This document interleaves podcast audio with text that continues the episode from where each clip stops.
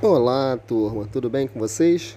Aqui é o professor Neymar Arzamendia, da Secretaria de Educação do Estado do Rio de Janeiro, com a nossa aula de número 5, referente ao primeiro bimestre de Educação Física do sexto ano do ensino fundamental para a educação de jovens e adultos, o nosso EJA.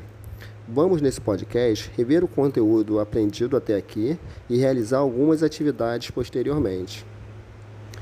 Você já aprendeu até aqui a ressignificar a educação física escolar, desconstruindo seu sentido no senso comum, a compreender a saúde numa concepção ampliada que considere os determinantes biológicos, sociológicos, econômicos, culturais e políticos, e também a elaborar e a vivenciar práticas corporais diversificadas que estimulem o estilo de vida ativo em benefício à saúde.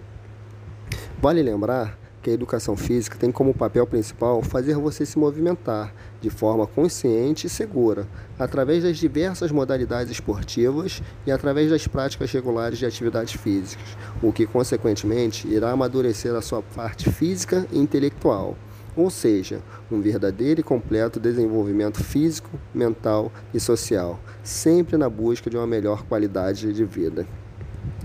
Lembre-se que, independente da modalidade esportiva ou da prática da atividade física, é importantíssimo nos dias de hoje, principalmente em períodos de pandemia, se realizar alguns exercícios físicos regularmente. Para isso, os esportes e os jogos são uma excelente opção de descontração e divertimento. Contudo, não basta somente praticar, temos também que entender todos os conceitos que os envolvem e conhecer os perigos que a prática inadequada pode acarretar para a nossa saúde. Então, Arregace as mangas e movimente-se, buscando sempre uma melhor qualidade de vida para você. Vamos agora ver os exercícios que estão na última parte da nossa orientação de estudo e tentar fazê-los com bastante calma. Vamos ao número 1. Um.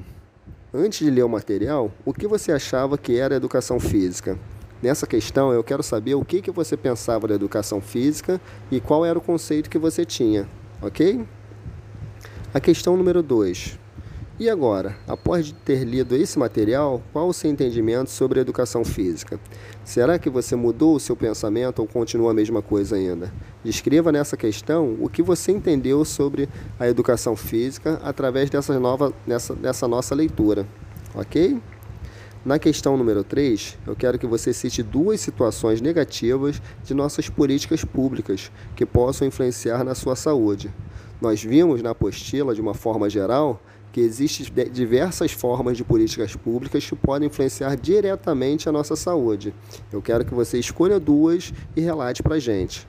Já na questão número 4, eu quero saber qual a importância de nos movimentarmos cada vez mais. Nós sabemos que temos muitos benefícios da atividade física e esse benefício envolve o movimento, mas qual a importância dele diretamente ligado à nossa saúde? E na quinta e última questão, eu quero que você cite dois benefícios para a saúde que a mudança de hábitos para uma vida mais ativa pode lhe proporcionar. Ou seja, se você era uma pessoa parada e começou a se exercitar, eu quero saber que benefícios você trouxe para a sua, sua saúde de uma forma geral.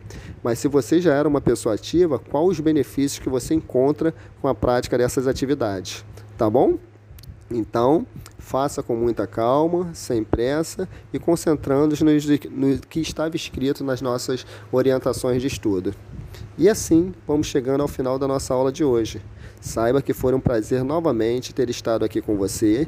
Espero que você tenha assimilado e adquirido todos os nossos conteúdos e que eles sejam úteis bastante para a sua vida escolar e particular. Um grande abraço e até a nossa próxima aula.